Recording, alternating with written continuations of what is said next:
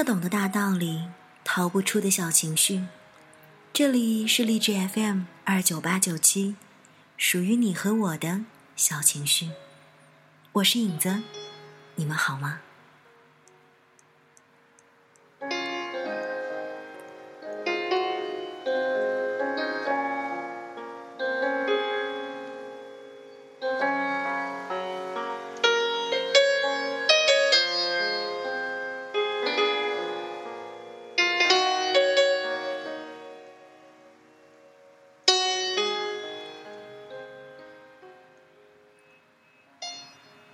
也许有的时候，人就需要安安静静的去想一些心事，或者梳理一下情绪。我们好像总是觉得，夜晚是一个最能隐藏秘密，却也最能暴露秘密的时候。也许就是这样，从来没有人逃得过夜晚那种既寒冷又温情的感觉。就像《西决》这部小说带给我们的感觉一样，有点残酷，却又让人不知道从什么地方。能感觉出暖意来吧？准备好了吗？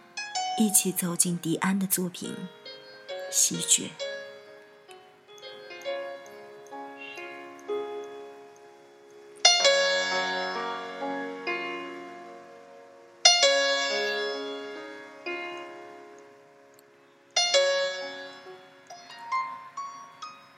不冷吗？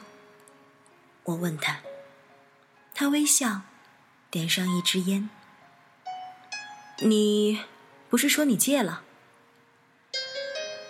跟你说的时候，是真的戒了。可是后来又开始了。我每天都跟自己说：“振东尼，你这样下去要得肺癌了。”有的时候我都觉得。我一定要得肺癌了，我已经得了，我的肺已经变成灰色，变成黑色的了。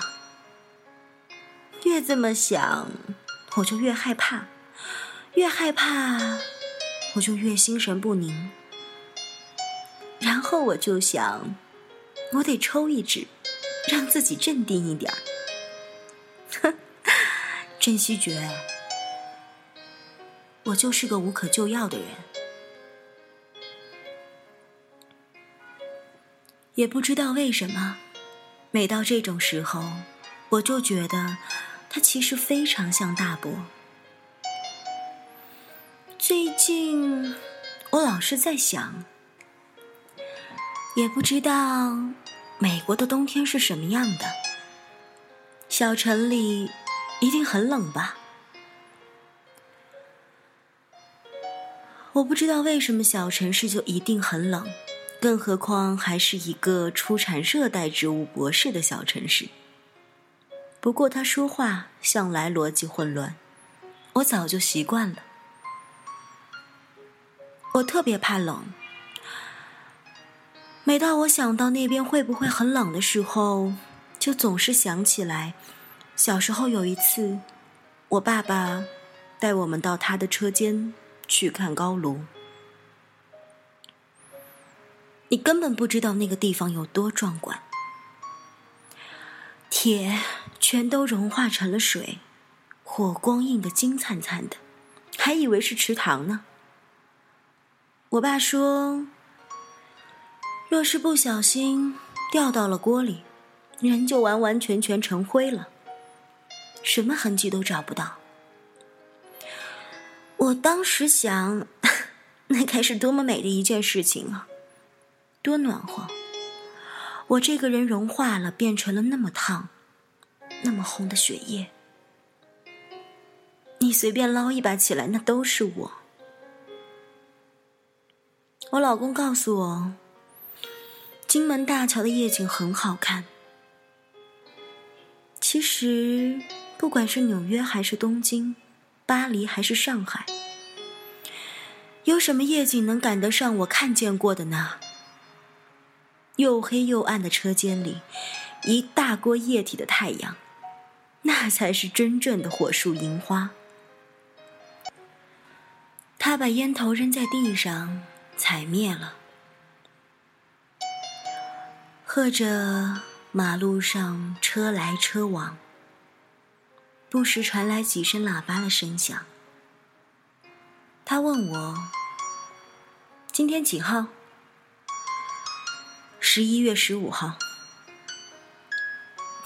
再过一个多月我就要走了。也好，也该走了。他把手伸进口袋里，喝出一团悠然的白霜。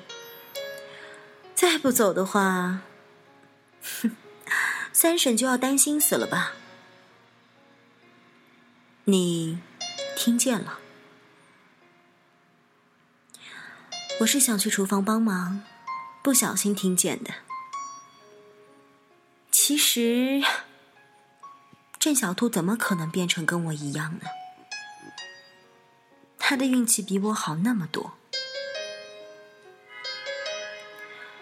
你想太多了，三婶没有坏的意思，不用你婆婆妈妈的，我又不是林黛玉。哎，咱们去街口喝丸子汤好不好？天气只要一变冷，我就做梦都想喝丸子汤，像咱们小时候那样。有一次，我们两个人身上加起来只有六毛钱，不能买两碗，就买了一碗大的。然后你说我比你小三岁，所以你可以让我先喝三口，剩下的必须要两个人平分。你知道我为什么让你先喝三口吗？因为我不喜欢那种香菜的味道，可是香菜都在上面飘着，所以就先让你喝掉，替我把它都清理掉。你以为你聪明，我当时就知道。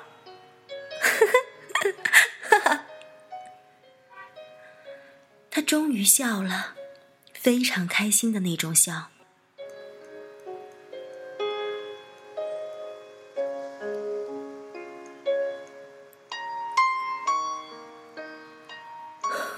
我气疯了，真的气疯了。当我亲眼看见郑南英和苏远志肩并肩的朝我走过来的时候，我没有想到我的感觉竟然会像是有人在我的面前扔了一个炸弹。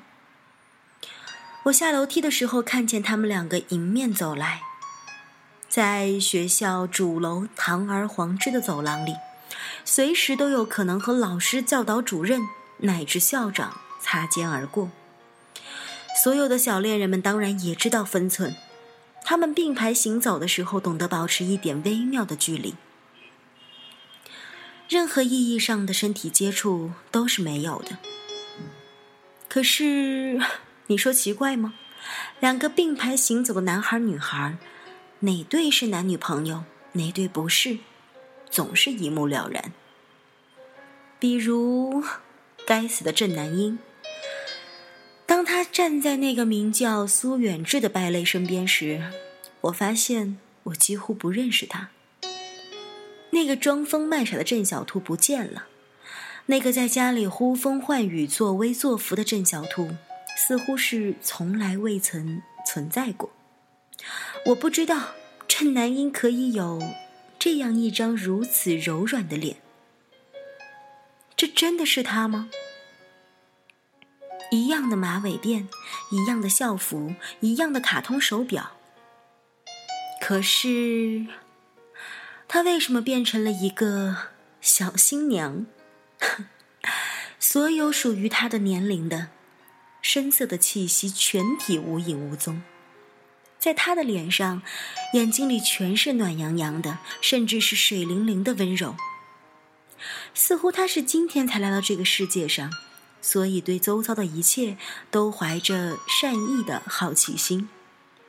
他的眼光无意识地扫过楼梯的扶手，扫过地板上的大理石，和大理石之间那些污垢，扫过从窗子里透进来的那一缕承载着无数灰尘的阳光。就在几个月前，我还嘲笑他像个斜视儿童。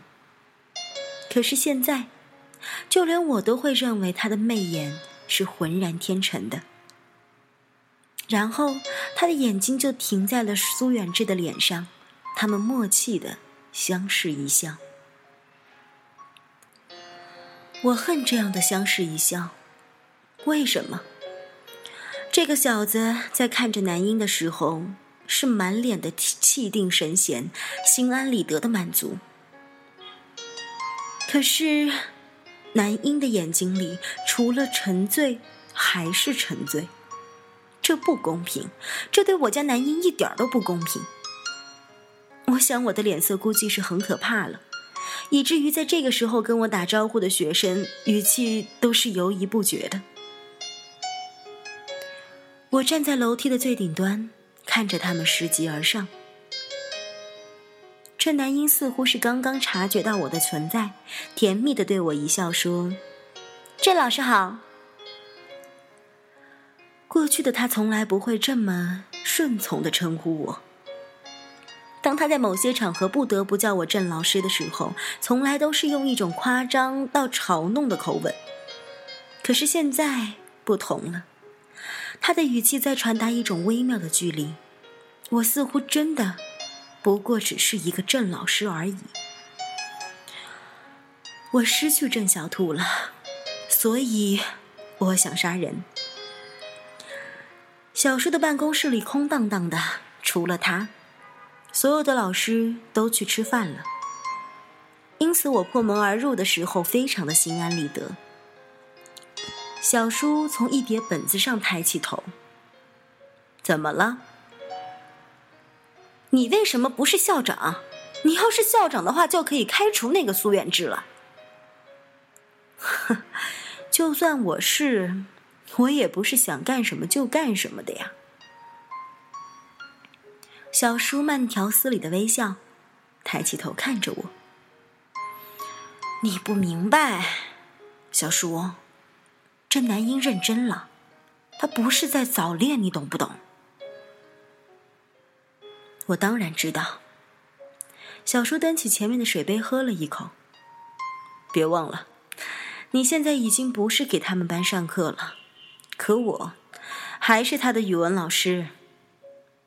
我比你有机会看见他，也顺便看着他和那个男生眉来眼去。你开什么玩笑？什么叫眉来眼去？哪有叔叔这么说自己侄女的？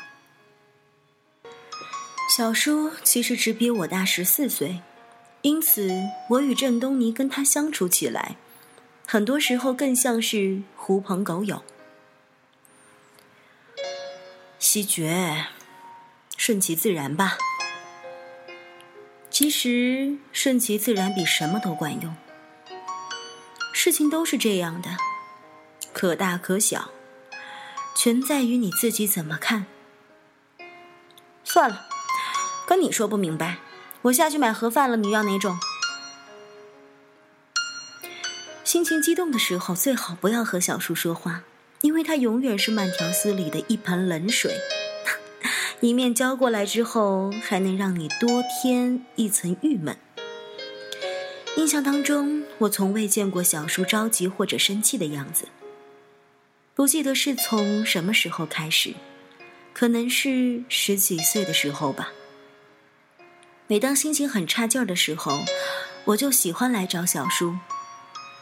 我不会对他倾诉任何具体的事情，我只是在他前面坐着，看着他改作业本、批考卷，或者是用一个又一个的两位数把成绩册填满。我有时候会无意识的翻看他桌上的那堆改好的本子。一个又一个陌生的名字，在我眼前蜻蜓点水的掠过。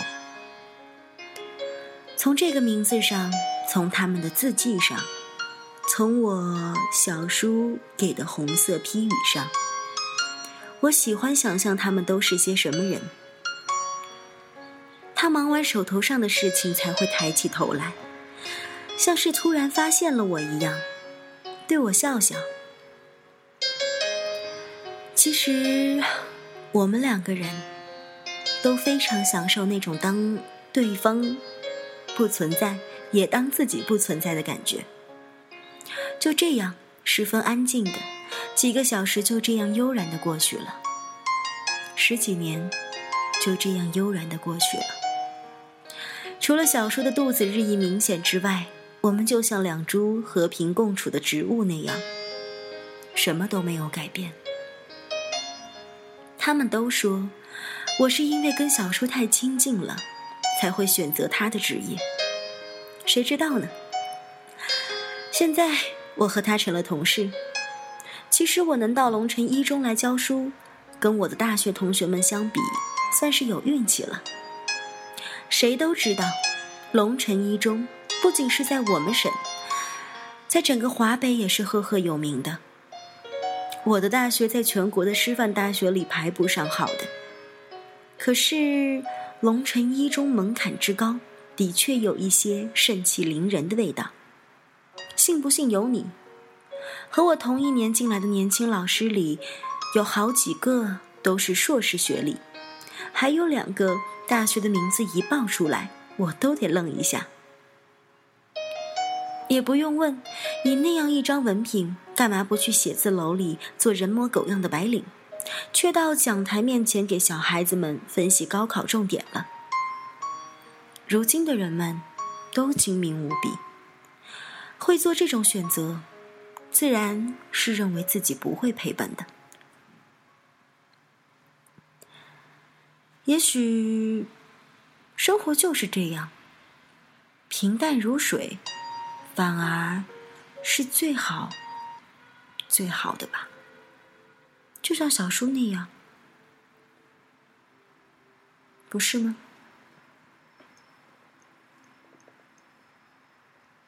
繁华声遁入空门，折煞了世人。梦偏冷，辗转一生，情债有几？如你默认，相思苦等，苦等一圈又一圈的年轮，浮屠打断了几层，断了谁的魂？痛直奔一盏盏灯，进他的山门。容我在等，历史转身，等酒香醇，等你弹一曲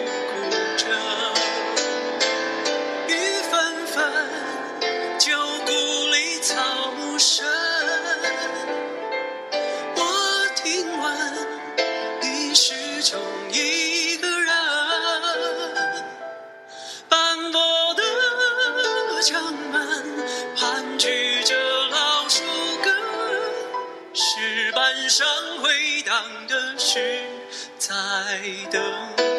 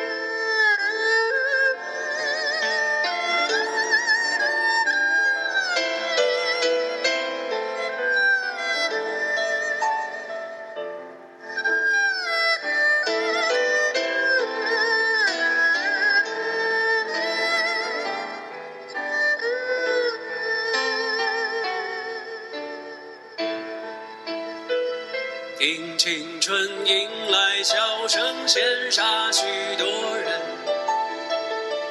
那四侧温柔不肯下笔的太狠，烟花易冷，人事已分，而你在问我是否还认真？